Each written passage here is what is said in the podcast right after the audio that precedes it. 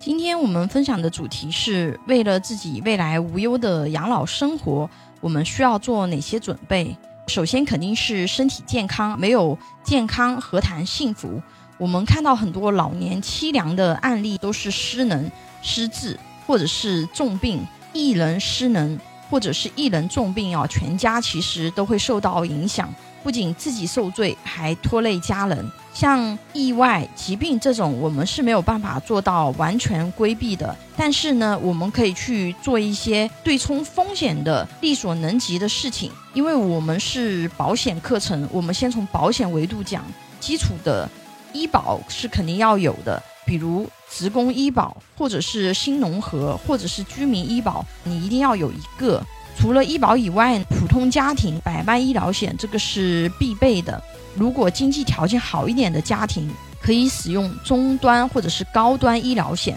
高端医疗险它就不完全是解决医疗费用的问题了，它解决的是医疗资源的问题。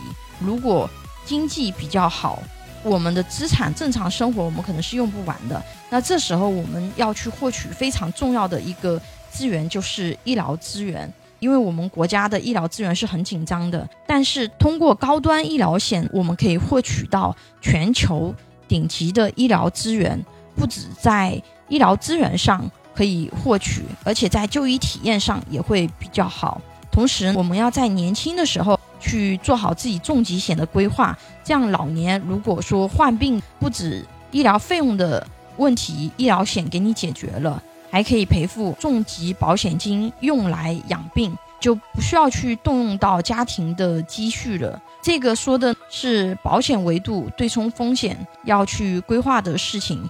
那为了身体健康，老生常谈的就是多运动，吃的清淡一点，少熬夜等等。要想老年无忧啊，还有一个非常重要的我们要去准备和考虑的事情，就是未来老年的现金流问题。我们老年已经无法工作了，那么我们的工资哪里来？我们的现金流问题我们要怎么解决？有的朋友可能想，哎，我有社保，等老了以后我就有社保退休金了。哎，这个是对的，因为这个是我们最基础的配置。但是呢，有一点问题，大家一定要重视。我们中国呢，老龄化结构已经是很严重了，而且我们是一个现收现付的养老金制度。什么意思？就是说。我们现在在领养老金的这些老人啊，他们领取的养老金是我们现在交社保的人的这些人的钱。那么等到我们现在八零后、九零后退休的时候，这个时候呢，我们领的养老金的这个钱呢，是当时那个时间点的年轻人去交的社保养老金的钱。你要想想，我们现在这个人口基数少子老龄化。严重和日本其实是很接近的，也就是说，未来我们的社保退休金可能会比现在的人少很多，这个是一个。还有，就算按照当前的制度，如果是按照六十岁退休，我们的社保退休金啊，到了七十二岁，那么我们只能够领到统筹了。很多朋友可能不知道，社保的构成是分两部分，一个是统筹部分，一个是个人账户部分，大家可以去关注一下。自己的社保养老金的金额，那个账户里的金额就是我们社保的个人部分。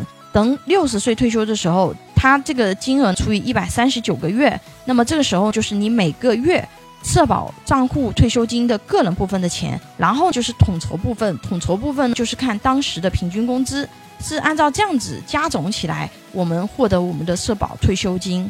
但是我们的个人账户部分到七十几岁的时候就用完了。但是按现在的人口的这个年龄啊，我们活到八九十岁哈，这个是没什么太大问题，可能是一个普遍的现象。